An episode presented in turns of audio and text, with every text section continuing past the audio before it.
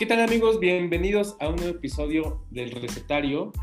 Tuvimos por ahí una pequeña pausa en los, en episodios, la verdad es que se nos juntó un poquito el trabajo, pero regresamos en una temporada, dentro de nuestra temporada, con contenidos un poquito, ya, ya un poquito más enfocados, Iván, y en esta ocasión tenemos una invitada bastante especial que incluso nos va a ayudar también a, a, dar pie para promocionar un evento, ¿no?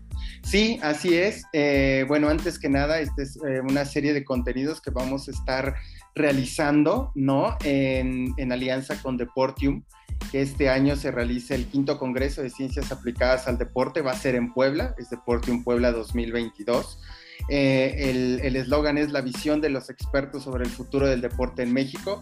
Se va a desarrollar el 11, 12 y 13 de agosto. Deportium mx.com, ahí se pueden inscribir y la verdad es que es un programazo. Eh, va a haber obviamente charlas de gestión deportiva, salud y bienestar, deporte paralímpico, eSports, innovación y tecnología, igualdad, equidad e inclusión de género y bueno, pues como nosotros como, como el Mister nos sumamos a este pues me parece ejercicio de conocimiento que es súper importante que, existe en la industria y qué bueno que, que Deportium existe, ¿no? A través de, Neta Agencia Deportiva y pues varios aliados, eh, también del gobierno de Puebla. Y hoy nos acompaña Jair eh, Amparo Maffei, quien es máster en psicología de la actividad física y deporte, tiene una maestría en educación humanista, especialista en psicoterapia en niños y adolescentes y que hoy en día es gerente de desarrollo humano del Club Chivas desde febrero del 2020. Ella es responsable del departamento justamente de desarrollo humano, enfocado a cubrir necesidades académicas, deportivas, familiares, eh, emocionales de los jugadores. Y si algo, eh, Yair Amparo quedó claro desde hace ya varios años, es la importancia de que, bueno, el deporte de alto rendimiento no es exclusivamente salir y dar lo mejor y prepararse físicamente, sino hay todo un, entorno. Eh, Amparo, ¿cómo estás? Muchísimas gracias por estar con nosotros. Muchas gracias, muy bien y muchas gracias por la invitación. Eh, Amparo, pues bueno, comencemos esta, esta plática, esta charla un poco desde tu visión.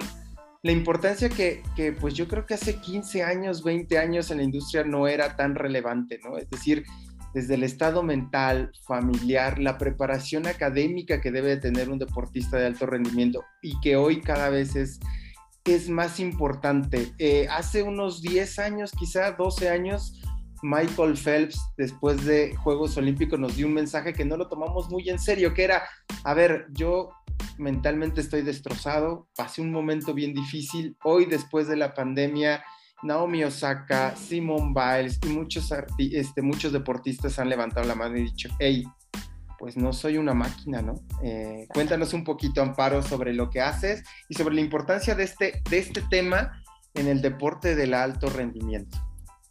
Sí, muchas gracias, Mister.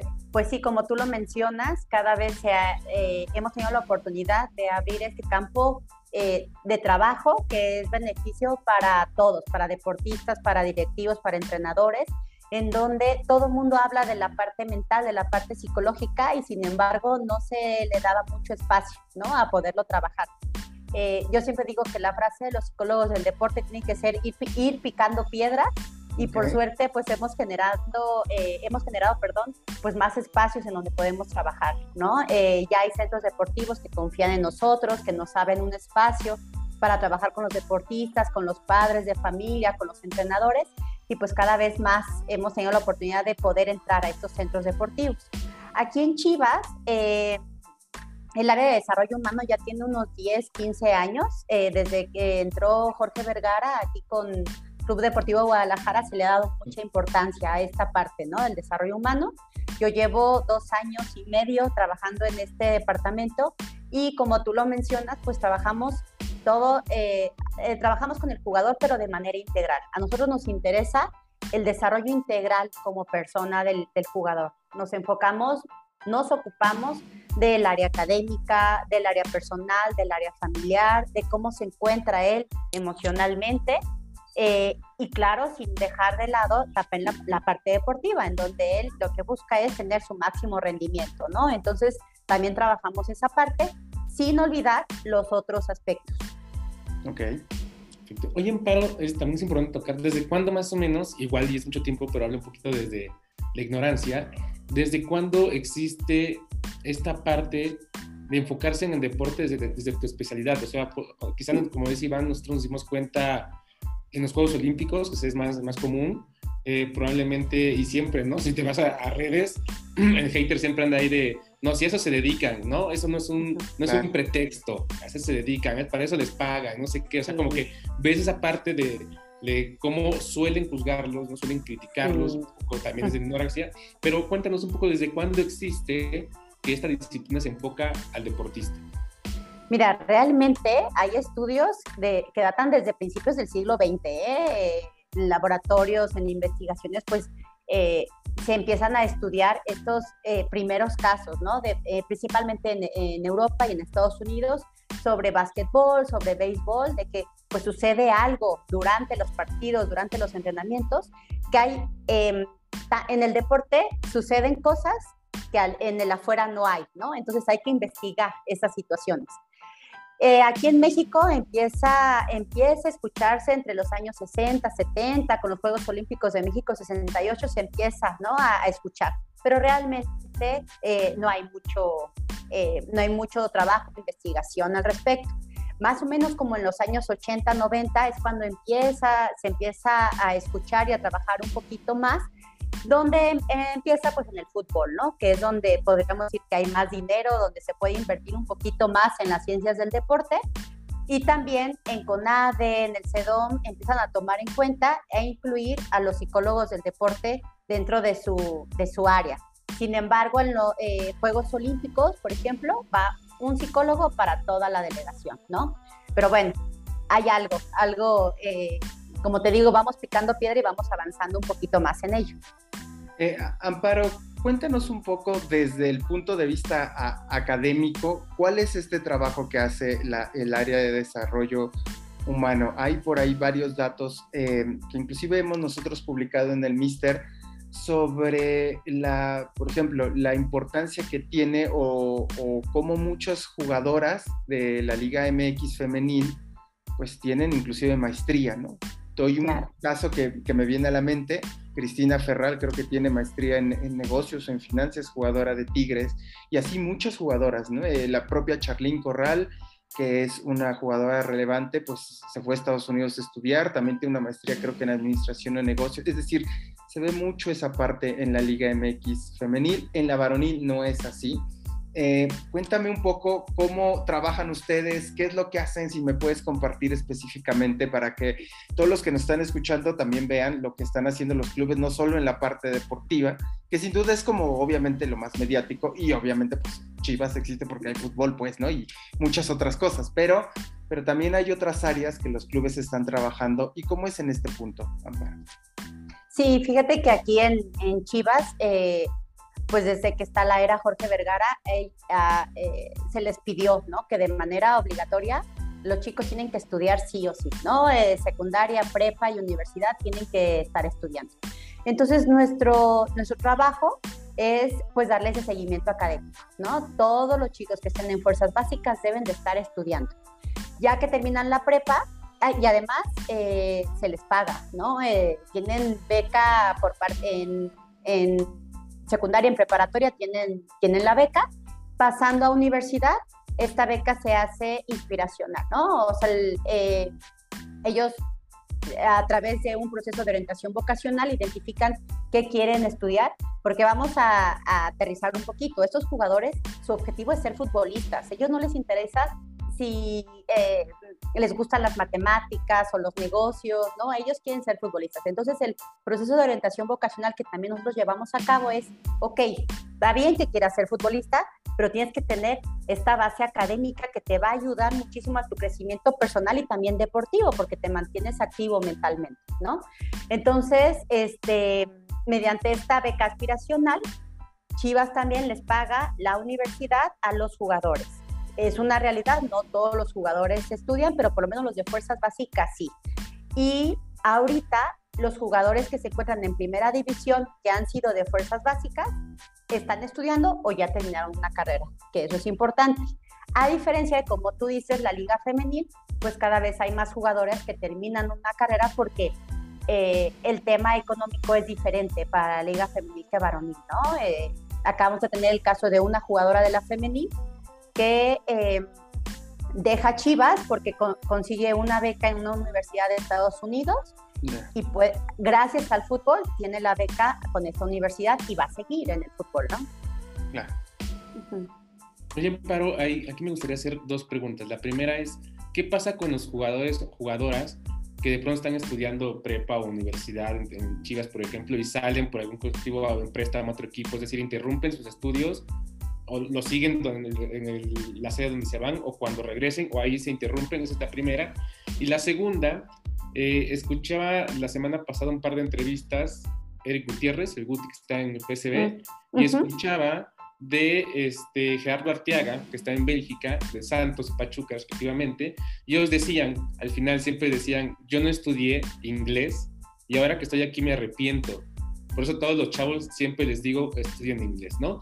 Entonces la segunda pregunta va entonces, la, primera es, interrumpen sus estudios y la segunda es, ¿qué equipos de la Liga MX conoces que tengan este mismo, este mismo departamento dentro de sus clubes? Ok, Sí, mira, cuando eh, aquí en Chivas, pues la verdad es que se, trabaja mucho también el tema de préstamos, ¿no? Tenemos muchos jugadores de fuerzas básicas con mucha calidad y se van de préstamo a otros equipos. Eh, se intenta que las carreras, eh, ya ahorita gracias a la pandemia, muchas carreras se han transformado también en línea. Entonces, cambiarles a esa modalidad y que puedan seguir estudiando. Y Chivas le sigue pagando, ¿eh? le sigue pagando la, la, universidad. Hay otros casos, por ejemplo, nos pasa mucho con derecho, no, no se puede cambiar en línea, entonces ahí sí tienen que detener un poquito los estudios y ya después en otro momento retomarlos. Pero sí, sí se intenta que ellos continúen estudiando. Por ejemplo, este tema de inglés, que lo dices, es sumamente importante. Nosotros llevamos más de un año aquí eh, impartiendo cursos de inglés. Chicos que todavía no se deciden qué estudiar, ok, puedes esperarte un rato, pero mientras toma clases de inglés, porque te va a preparar para estas situaciones exactamente, ¿no? Te llega la oportunidad de viajar a Europa, a Estados Unidos, y por lo menos que tengas esta, pues que tengas esta herramienta tan importante, ¿no? Y con respecto a lo que me preguntabas de los equipos, la liga, fíjate que la liga MX ahora para poder registrar a los jugadores tenemos que enviar una constancia de estudios, o sea, confirmar que todos los jugadores de, desde la sub-20 para abajo eh, estén estudiando, ya sea cursos de inglés, universidad preparatoria. Entonces eso nos obliga a, eh, a que los jugadores estén estudiando. Eh, yo he tenido contacto, por ejemplo, con el Club Monterrey, tiene un buen departamento de desarrollo humano, Santos, Pachuca, bueno, ni se diga, ¿no? Entonces yo creo que cada vez más clubes están fomentando esta, este departamento. Eh, Amparo, no sé si nos puedas compartir un par de casos de que, destaques, más que de éxito, que destaques, diga, ah, ok, este jugador que está en primer equipo, pues ya está, está estudiando esta licenciatura, eh, o esta jugadora del, equipo femenil.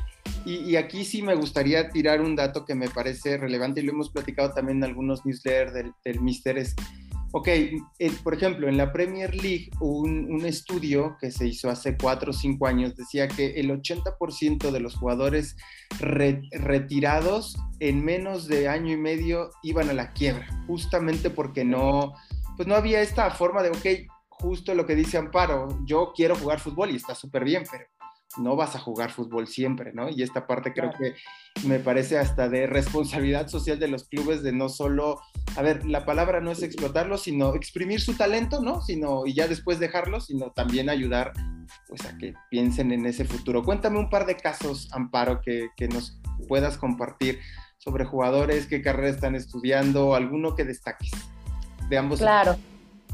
Mira, por ejemplo, de la, del equipo varonil, Luis Olivas, el defensa central, eh, ya acaba de terminar su carrera de administración de empresas y él se fue un año a España y fue cuando cambiamos la modalidad en línea y siguió estudiando.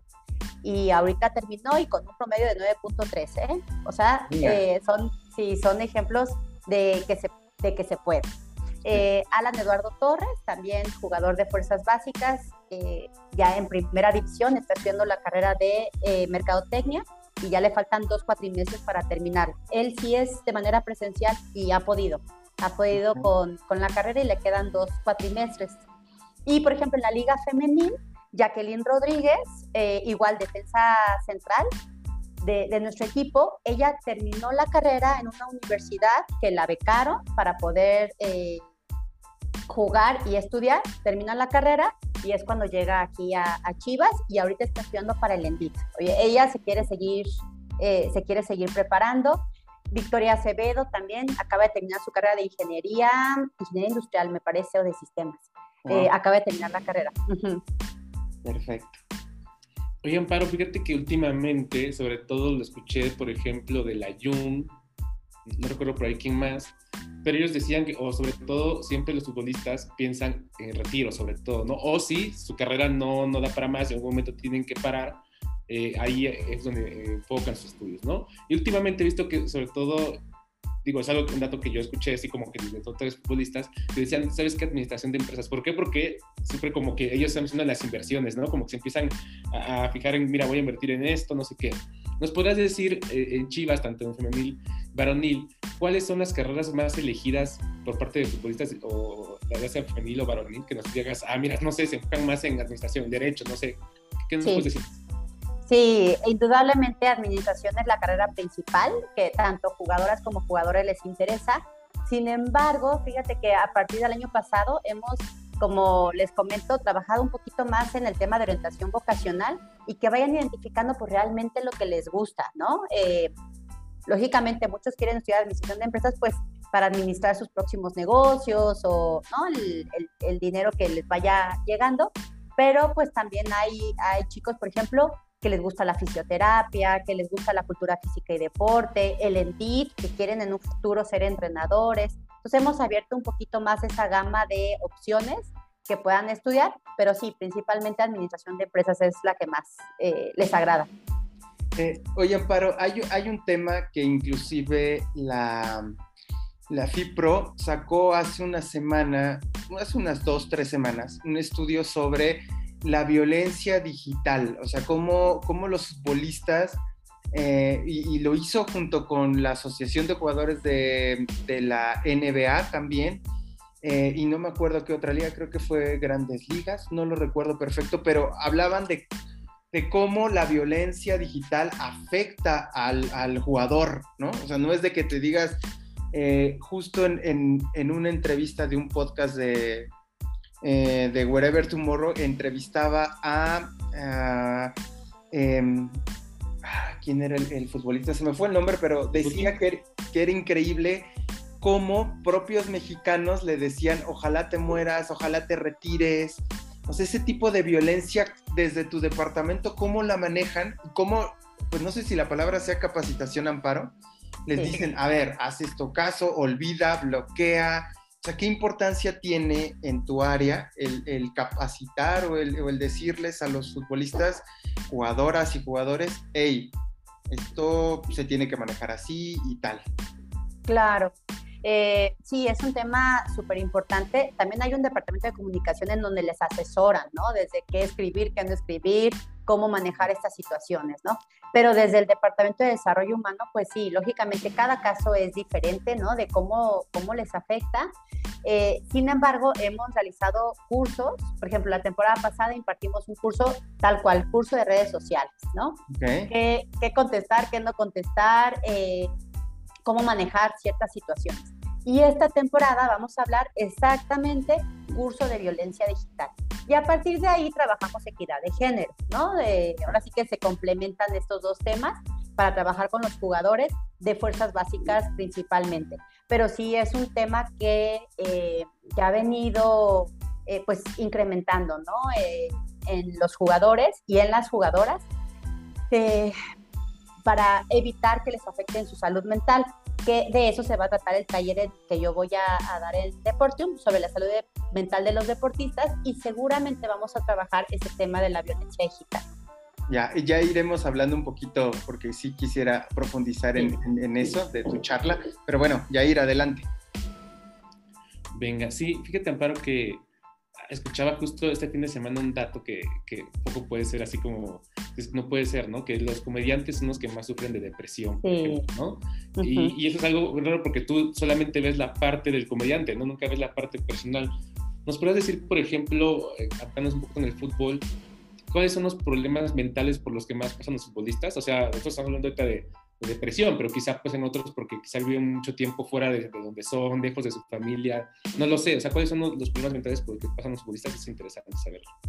Sí, principalmente ansiedad, depresión, mal manejo del estrés, ¿no? Y como tú lo dices, pueden ser varios factores, ¿no? Pero tenemos aquí chicos en Casa Club que salieron de su casa desde los 12, 13 años, ¿no? Y, eh, y van, ahorita que, bueno, estamos en pretemporada, fueron a sus casas 10 días, 2 semanas y de ahí muchos de ellos ya no regresan hasta diciembre, ¿no? Entonces es un tema eh, complicado, ¿no? Eh, que aquí, tanto en desarrollo humano, tanto los psicólogos como los tutores, pues tratamos de acompañarlos, ¿no? Lo más que se pueda en ese aspecto. El, manejo de la presión, ¿no? De lo, de lo que implica ser jugador de Chivas, ser jugador de fuerzas básicas, ganarte día a día un lugar como titular, estar en banca, salir adelante de una lesión que puede ser de una o dos semanas como un desgarre quizá, ¿no? O un esguince hasta ocho o nueve meses por un ligamento cruzado. Entonces, acompañarlos en este proceso de recuperación también es complicado. Eh, tema de ansiedad, eh, principalmente los, los jugadores hombres, como eh, pues por educación, por costumbre, les cuesta trabajo un poquito más expresar sus emociones. Ya no tanto, ya no tanto, pero les cuesta trabajo. Entonces, guardan eh, tanto sus emociones, a mí no me pasa nada, yo puedo ser jugador de fuerzas básicas y yo estoy, ¿no? Eh, al 100, pues llega un momento que tu cuerpo dice, basta, necesitas expresar, ¿no? Entonces, eh, es cuando bueno, nosotros entramos a trabajar con ellos y qué mejor poderlo prevenir, pero principalmente ansiedad, depresión y el mal manejo de estrés. ¿Cómo, cómo Amparo, de qué manera logras entrar o romper esas barreras que a veces son hasta de género, ¿no? Eh, el tema de los hombres, yo no voy a expresar mis sentimientos, o sea, ¿cómo voy a llorar, no? No voy a llorar, soy fuerte, soy hombre. Eh, ¿Cómo romper eso para lograr que el jugador se abra y que verbalice al menos contigo o al menos en el entorno el, hacerlo, ¿no? Eh, muchos jugadores o futbolistas o atletas de alto rendimiento han decidido verbalizarlo a través de redes sociales o a través de un video, ¿no? Lo cual pues los pues han dicho que los empodera y les hace sentir como una especie de liberación, ¿no? ¿Cuál es, em, cómo lograr, digamos, llegar al jugador y que decida, sí, tengo esto, sí, te platico esto que me pasa? ¿Cómo, cómo lo haces, Amparo? Sí, Mira, pues ese es como eh, pues nuestro trabajo, ¿no? Como, como psicólogas, como psicólogos, el saber cómo entrar, porque hay chicos que nada más le dices, voy a ser tu psicóloga eh, de, la categoría y ya está levantando la mano para platicar contigo, ¿no? Y hay otros que no, que, y normalmente estos chicos que se ponen su, su máscara, el que dice yo todo está bien, a mí ni te me acerques, son normalmente los que tienen más más trabajo, más cosas ahí guardadas, ¿no? Entonces, pues es nuestra, nuestra chamba el que nos vean día a día, el que nos vean interesados por ellos, desde lo más básico, ¿no? Que me enteré que se iba a ir a su casa el fin de semana, ¿cómo te fue? ¿No? Entonces, puede empezar desde lo más superficial, que vea que te interesas en él, que te importa, como les digo, como persona más que como jugador, y de ahí poco a poco pueden ir como quitándose esa armadura. Nosotros eh, tenemos la fortuna de entrar a observar en cancha. Entonces nos ven de manera diaria ahí en cancha, podemos identificar ciertas situaciones o, sí, situaciones que ocurrieron en el entrenamiento, de ahí podemos sacar información y poco a poco pues les, eh, ellos nos permiten tener un poquito más de, confianza y, y, trabajar más profundamente. Hay unos, como les digo, que en la primera sesión ya se doblaron, hay otros que no, pero eso es nuestro trabajo, estar acompañando y que lo más importante que vean que nos interesa. Oye, pero hay algo que, comúnmente en medios y así se le llama perdió el piso, ¿no? El futbolista mm. perdió el piso. Esto como lo que siempre se nos llama, y siempre, como lo englobamos siempre en el. Así es como te digo a ti, Jair, siempre, ya perdí el piso. este, eh, y justamente siempre se, se engloba, o, usualmente es como cuando el futbolista está indisciplinado probablemente, que está gastando dinero, que está haciendo esto, que de pronto su mente está en otras cosas que no es el fútbol, ¿no? Como se le dice, ya no está enfocado. ¿Nos podrías decir un poquito en términos ya eh, teóricos cómo se le llama esto y cómo lo previenen y cómo lo tratan en Chivas? Estaría súper interesante. Claro, Sí, y mira, eso puede pasar desde fuerzas básicas, desde los chiquitos, ¿eh? O sea, niños de 11, 12, 13 años pueden empezar a perder el piso. Depende mucho de los factores internos y externos, ¿no? Si un papá eh, presume a su hijo que ya entró a Chivas y va, la va a romper y casi, casi se está imaginando que va a debutar en primera división, pues el chico puede, ¿no? alardear o perder el piso. Aquí nuestro trabajo es exactamente eso, identificar esos factores. Tenemos escuela para padres también desde edades de 10 años, en donde pues les decimos qué, eh, qué se debe y qué no se debe hacer como, como papá de deportista, ¿no? Eh, pues les, les inculcamos, ¿no? Esos, esos valores, esas, detectamos muy bien ese tipo de actitudes, redes sociales. Empieza eh, sobresaliendo el chico y automáticamente los agranda, ¿no? Les dicen que ya es el mejor jugador, que ya debería estar en, Europa. 15 días no juega ya, nadie se acuerda de él, ¿no? Entonces, eh, pues los tratamos de asesorar en esta parte, no es fácil, ¿no? Eh, te podría decir, eh, lo, tenemos como muy previsto y de repente pues hay alguien que se pierde el piso, ¿no? Y creo que, como te digo, identificando estos, estos factores y poder trabajar con ellos. Eh, Amparo, si nos puedes eh, comentar, entiendo que, sea sin nombres, pero de algún caso que digas, nos costó llevar este jugador de la depresión o de unos niveles de estrés increíbles a aceptar o a entender o a salir de, la depresión o está en proceso. ¿Cuáles han sido como estos casos que, nos puedas compartir, insisto, anónimamente sobre, ah, pues me acuerdo que llegué y esto estaba así? Y logramos salir adelante con este chico, con esta chica. Sí, mira, eh, recuerdo uno muy claro, es un jugador que ahorita se encuentra en el Zapatío, en la Liga de Expansión. Es un chico eh, pues una, con una situación familiar pues complicada, eh, su característica principal es la ansiedad. Es un chico ansioso, ¿no? Este, impulsivo y en el, bueno, desde antes, ¿no? pero con el tema de la pandemia incrementó, incrementó un poco más. Entonces estuvimos trabajando con él, dándole pues herramientas para poder controlar esa ansiedad, para que no actuara de manera impulsiva, ¿no? Este, en ciertos momentos, tanto en partido como dentro de la vida deportiva, pero también en su vida personal, ¿no? Entonces, pues trabajando eh, pues arduamente, ¿no? Situaciones como muy claras de impulsividad, de no pensar en las consecuencias, ¿no? Y ahorita llevamos, la verdad es que un año eh, que siempre nos dicen, es otro jugador, ¿no? Es otro, un antes y un después. Muy tranquilo, es el capitán de, ¿no? de su equipo, de la sub-20, ahora se te digo, en Tapatillo. Piensa muy bien las cosas antes de, actuar, está con sus estudios, ¿no? O sea, se ve como muy claro ese, ese cambio eh, y esa regulación emocional que estábamos este, buscando, ¿no?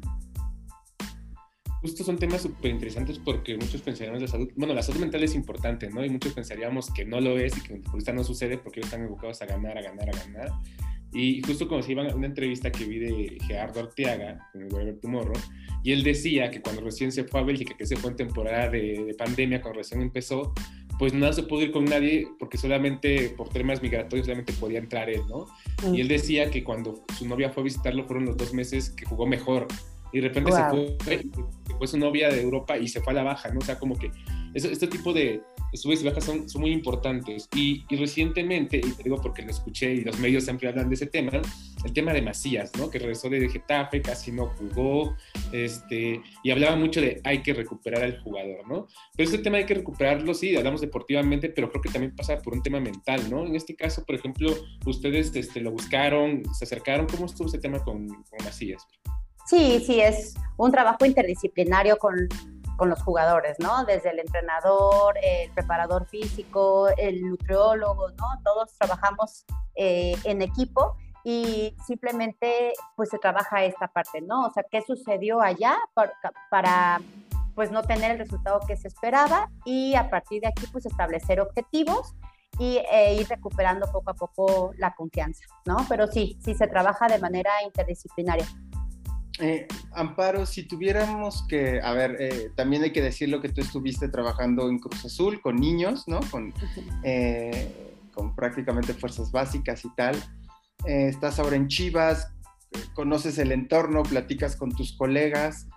Em, voy a hacer una pregunta un poco complicada quizá, pero si tuviéramos que tomar un, a ver, la Liga MX femenil y la Liga MX, eh, ¿cuál es el porcentaje, digamos, de jugadores que presentan eh, problemas quizá de estrés, de depresión, de ansiedad? ¿Es muy amplio el porcentaje? ¿Cómo lo definirías tú? Eh, sí, sí. no te podría decir el porcentaje como tal, pero o sea, no para diagnosticar como depresión como tal, ¿no? O como ya ataques de pánico, ¿no? Eh, pero sí, yo creo que un alto porcentaje es que, mira, el, el vivir en un nivel de presión como es una, una liga de fútbol, ¿no? Y estando en Chivas, en donde todos los reflectores los están viendo, en donde si ganan son los mejores y si pierden, mejor que lo saquen. Eh, el, ay, por ejemplo, una Licha Cervantes, ¿no? Que está eh, todo mundo la quiere, es una ídolo, eh, goleadora, bicampeona de goleo. Y mantener, o sea, uno podría, podría decir, bueno, debe estar mega motivada, pues sí, pero también el aspecto emocional de dónde, eh, pues necesita también un descansito, ¿no? Este, ¿no? Entonces, puede ser tanto a los que les va muy bien, como a los que están en banca, como los que se están recuperando de una lesión, todos tienen un tema emocional que trabajar. Hay chicos que saben manejarlo muy bien, que a lo mejor desde chicos se ha estado trabajando este tema, tienen muy buena inteligencia emocional y han sabido regular y expresar sus emociones eh, y con un nivel de autoconocimiento importante para eh, saber en dónde se encuentran, ¿no? Pero pues hay otros que no y, y situaciones a lo mejor que les llegaron de un día para otro que, no los esperaban, ¿no? Que no esperaban estas situaciones y cómo manejo tal, tal situación. Entonces, no te podría decir un porcentaje, pero yo creo que un alto porcentaje eh, trae un tema emocional que trabajar. Ya, sí, justamente ahora que estabas eh, diciéndonos esto, me acordé mucho de cuando, bueno, cuando ponías el, el, ejemplo de Licha, me acuerdo mucho que alguna vez Ricky Martin dijo, yo tuve una serie de conciertos tan exitosos y fue, fueron boom, se vendieron y la gente estaba tan metida conmigo que me acuerdo que el último concierto, cuando termino y ya entro al camerino, empiezo a llorar y caigo en una depresión terrible. Eh, cuando tú dirías, oye, pues te está amando el público, se vendieron todos los boletos, o sea, la gente te adora y, y, resulta bien, pues contrario, ¿no? decir, pero, o sea, no, no, se entendería por qué caes en depresión, ¿no? Pero es muy este nivel, ¿no, Amparo? sí, sí, sí, el nivel de, eh, pues sí, de, de, estímulo desde redes sociales, eh, a nivel personal, familiar, de siempre mantenerte al 100 o al 110 y pues de repente se vale tener una caída, ¿no? O un día de, ¿sabes qué? Hoy no quiero entrenar o hoy no tengo ganas, ¿no? De algo. Y sin embargo, pues ellos tienen que mantener su nivel a tope. El ejemplo, el ejemplo que tú dijiste al, al inicio, Michael Phelps, que jamás nadie se hubiera imaginado que pudiera tener algún problema emocional con todas las medallas que ganó y sin embargo traía una depresión terrible, también para saber qué iba a pasar después de, su vida deportiva, ¿no? Naomi Osaka, que ahora se escucha mucho de ella, ¿no? Y un montón de casos, Simon, eh, Simon Biles, ¿no? Eh, que todo el mundo esperábamos. Eh, sus presentaciones en gimnasia por lo maravilloso que lo hace y fue muy válido decir, hoy no puedo, ¿no? Bien, Paro, fíjate que hay un caso que a mí se me hace impresionante, que es el del Canelo Angulo, sobre todo en el tema de sus entrevistas, ¿no? Esta parte que empezó a agarrar desde los Juegos Olímpicos, que justo yo creo que le decía, Iván, chécate esto, ¿no? O sea, este contenido que está haciendo desde quizá, quizá en ese momento lo hacía como blogueando, ¿no? Y ahora se puede hacer las entrevistas, que es donde creo que ha sacado muchas cosas bien interesantes y todos, todos los futbolistas que han, que ha entrevistado, todos han pasado por un caso de soledad y de incluso renunciar al fútbol. O sea, todos, todos los casos que han pasado por ahí, que siempre pasa por eso, incluso él. Entonces, la pregunta mía, sobre todo que para las escuchas es importante, es ¿cómo sé que estoy bien de salud mental? en general, digamos, en deportista sí, pero ¿cómo sé que estoy bien? Que estoy bien. Eh, sí, es muy buena pregunta. Eh, mira, los futbolistas pues ya conocen, es que el torneo, como les digo, es tan intenso, ¿no? Con tanto eh, días de entrenamiento, un solo día de descanso, partidos, si son jornada doble, ¿no? Entonces es muy intenso, muy rápido, con muchas emociones. hemos, nos hemos dado cuenta, y en el área de psicología se da mucho esto, que identificamos cuando está al tope del nivel de estrés, o sea, con mucha carga de entrenamiento, muchos partidos, muchos jugadores dicen, ya no quiero, ¿no? Ya me quiero ir a mi casa y si me y si soy una persona normal y me olvido de todo. O terminando el torneo, terminando el torneo regular para liguilla, ya lo que quieren es irse a su casa, ¿no? Sabiendo que viene liguilla la parte más importante, eh, donde, ¿no? donde pueden obtener un resultado eh, importante, muchas veces ya el cansancio físico y mental es altísimo, ¿no? Entonces, bueno, a lo que voy es, se identifican esos picos, ¿no? En donde aumenta muchísimo el nivel de estrés y quieren ya renunciar y dejarlo todo, que seguramente también personas eh, como ustedes, como yo, cuando tenemos mucho estrés, con mucho trabajo y quieren ya votarlo, bueno, pues a los jugadores también les sucede. Pero bueno, aquí el, trabajo en nosotros de la de psicología, pero también deportiva, es ayudarles a identificar esos, esos momentos, que sepan que va a pasar, ¿no? Que cuando tenemos una alta carga de estrés puede pasar, pero que lo, que lo manejen de, de una manera más positiva, ¿no? Entonces, ¿cómo puede saber el jugador, el deportista que se encuentra bien? Es esto, como autoconocerse, identificar de ahí viene, ¿no? Ahí viene la parte más complicada que voy a hacer para poderlo prevenir, para poder eh, estabilizarme emocionalmente. Creo yo que puede ser esa la respuesta. Eh, oye, Amparo, viene un semestre súper importante, ¿no? Ya hablabas de, de momentos donde están los picos y tal, o sea, la selección femenil pues va a buscar su boleto para la Copa del Mundo del 2023 la selección mexicana va a participar en el Mundial. Hay varios jugadores que por ahí podrían estar en la lista o se aferran a estar en la lista del Tata para la, para la Copa del Mundo. En ese, en ese sentido, hay una planeación especial para el semestre desde tu área, desde el desarrollo humano. ¿Es lo mismo? ¿Se enfocan más en alguna otra cosa? Cuéntanos un poco cómo, cómo también desde tu área se preparan para un semestre pues importante para, la, para, para los jugadores de Chivas y fútbol mexicano. Claro, sí, mira, aquí en el Departamento de Desarrollo Humano, como en otras áreas, eh, hacemos una planeación, ¿no? Eh, identificamos qué se hizo bien de, cada una de las categorías. Nosotros somos cuatro psicólogas y cada psicóloga le corresponden ciertas categorías. Entonces, se hace un análisis del torneo anterior, qué se hizo bien, qué se puede mejorar, qué habilidades psicológicas hay que trabajar y al inicio, en pretemporada, se les aplican pruebas psicológicas a los jugadores y a partir de ahí se detecta qué habilidades tenemos fuerte y cuáles tenemos que trabajar. Y con base a ese análisis de, de los torneos pasados y de esto, se establece una planeación del trabajo, ¿no?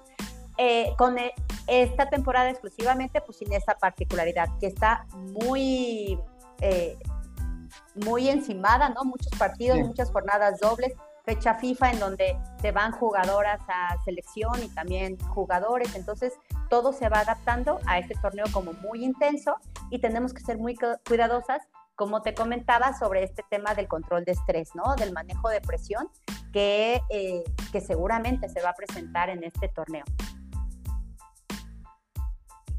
Bueno, como ven, son temas súper importantes que podrían, como llevamos diciendo, podríamos pensar que no sucede o que muchas veces nos vemos en, lo que, en las redes sociales y es que, ¿cómo después de si les pagan por hacer esto? Si por eso están ahí, son figuras, siempre quisiéramos estar allí, todo la sarta de cosas que vemos que ponen en, Twitter. Entonces creo que son importantes esos temas. Eh, Amparis, ¿nos puedes contar un poquito qué es lo que vamos a ver en Deportium?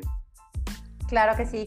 Bueno, pues yo, yo, fui invitada para impartir el taller exactamente de eso, de la salud mental de los deportistas en donde pues el objetivo va a ser identificar cuáles son los factores tanto internos como externos que pueden propiciar esta afectación de la salud física y mental de los deportistas y a partir de ahí dar herramientas de, eh, de solución, ¿no? ¿Qué puede hacer el deportista para, eh, para que su objetivo final sea ese, la salud mental. Antes del rendimiento deportivo pueda ser la salud mental, que eso es lo que ha ido cambiando a lo largo de los años, ¿no? Antes, eh, claro que el objetivo es su máximo, eh, la mejor versión de ellos mismos, su máximo rendimiento, sí, pero que tengan esta salud mental eh, en, lo, mejor que se pueda. Amparo, cuéntanos un poco también por qué considera relevante este tipo, este tipo de eventos que existan, que se realicen eh, y que no es fácil. Probablemente en Europa pues vemos un montón de congresos y tú sabrás mejor que yo de todo tipo, ¿no? De industria, de marketing, de psicología, ya, hasta del metaverso, de cosas de deporte, o sea, pero en América Latina la verdad es que son muy pocos esos espacios. Entonces, cuéntanos un poco sobre la relevancia que, que consideras que tiene Deportium para, para dar a conocer estas voces como la tuya. Claro. No, este tipo de eventos es importantísimo porque incluye todas las áreas que intervienen en el deporte, ¿no? Desde las ciencias del deporte, gestión deportiva, marketing, ¿no? El, que puedan los asistentes eh, conocer todas las áreas que incluye el deporte como tal, que no solamente es esto, el rendir y que para eso les pagan. Intervienen muchísimas, muchísimas áreas y que cada vez pues vayan conociendo más del entorno y pero principalmente también actualizarnos, especializarnos, ¿no? Conocer más del tema para que entonces sí podamos opinar. O em, van a ir seguramente muchos estudiantes en donde pueden identificar, ah, yo no sabía, en las universidades todavía no hay un área de especialización de psicología del deporte, ¿no? Eh, estudias psicología general y te especializas a lo mejor los últimos semestres te vas a psicología clínica, laboral, educativa, social, ¿no? Pero psicología del deporte durante la licenciatura no, no lo hay. Entonces, ahí es donde el estudiante conoce de, ay, bueno, pues hay una nueva área, no nueva, pero ya conocí algo nuevo de la psicología, ¿no? Amparo, pues eh, invitamos a todos a deportiummx.com. Ahí pueden ver todo el programa, quiénes van a estar, hay personalidades súper importantes en la industria. Eh, y bueno, Jair, pues así llegamos a un episodio más del recetario.